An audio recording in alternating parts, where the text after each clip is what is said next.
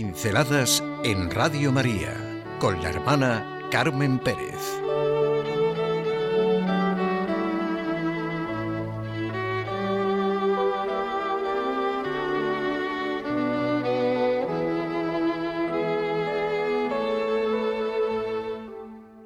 ¿Qué faltaba? El Espíritu Santo.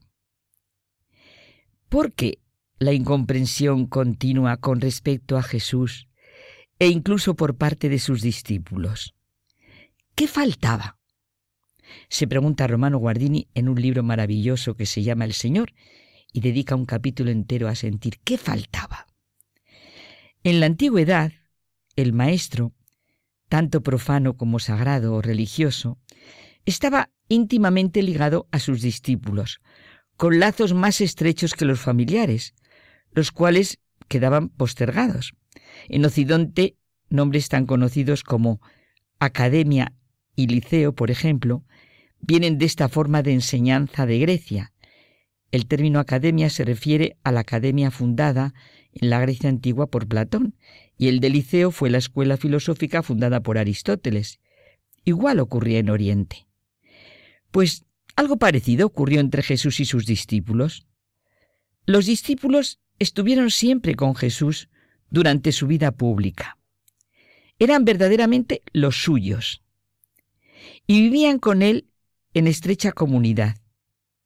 Nunca nos encontramos a Jesús solo, sin sus apóstoles, excepto en las horas de soledad que dedicaba a la oración. Siempre estaban junto a Él.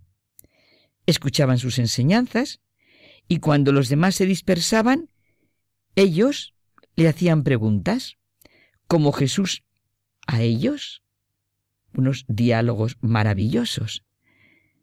Veían su actitud con todos, ricos y pobres, enfermos y angustiados, los que le iban a pedir consejo y los que le increpaban. Viajaban con él, compartían sus comidas y le acompañaban cuando era invitado. Veían su cara, oían su voz, captaban sus gestos, quedaban envueltos por el ambiente que les rodeaba. Vivían todos su destino. Parece lógico pensar que sabían quién era y lo que quería, que estaban de acuerdo con él. Pero nos asombramos una y otra vez en el Evangelio al leer que no fue así. No es que vivieran poco tiempo con su maestro y su figura fuera demasiado grande la novedad de su mensaje demasiado trascendente para que hubiesen podido llegar a comprenderle. La incomprensión de los discípulos no es semejante a la de un hombre que fracasa ante un cometido superior a sus fuerzas. La verdad es que los discípulos no adoptaron ante el Señor la única actitud que hubiera permitido ver las cosas en su luz verdadera.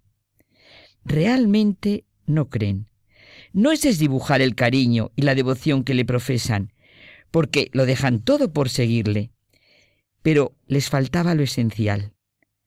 No veían en él lo que era en realidad. La fe en relación con Cristo no significaba, ni significa tan solo, confianza religiosa, docilidad, abandono con respecto al maestro espiritual, sino algo muy concreto.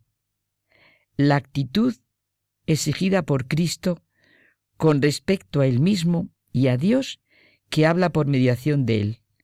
La palabra fe no puede designar un concepto universal que expresa las relaciones de los discípulos con el mensajero religioso, tanto si se trata de Buda, de Zaratustra, de Moisés o del mismo Jesús. La palabra fe significa en el Nuevo Testamento en ese después de Cristo. Una única realidad singular, el encuentro y la actitud con respecto a Jesucristo, al Hijo de Dios hecho hombre.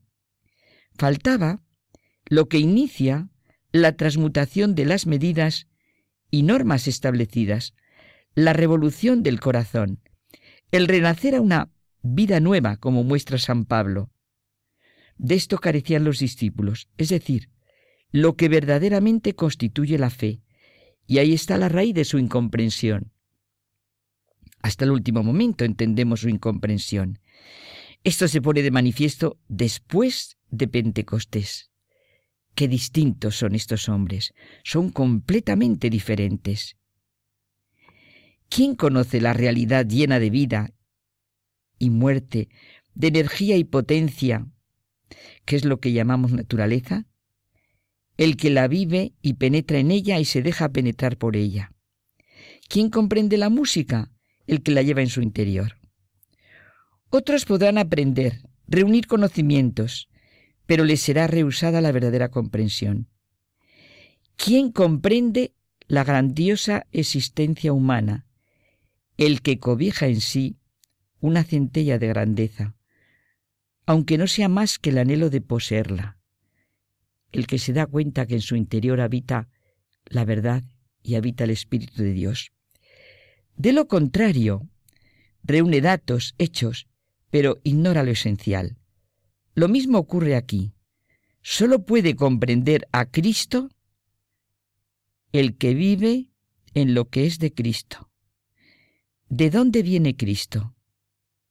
¿Qué es lo que le hace vivir? ¿En virtud de qué obra?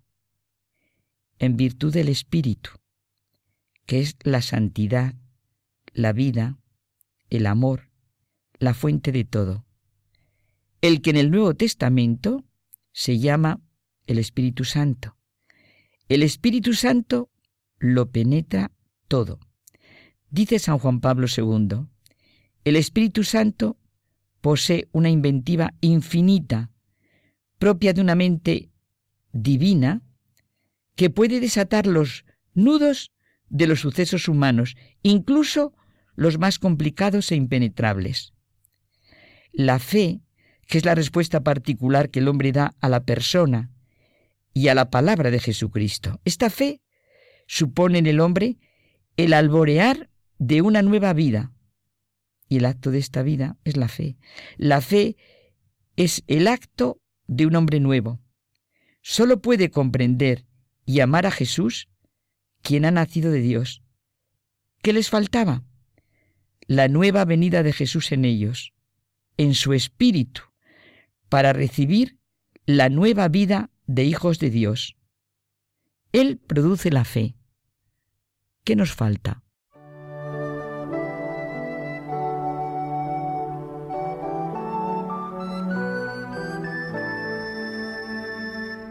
Pinceladas en Radio María con la hermana Carmen Pérez.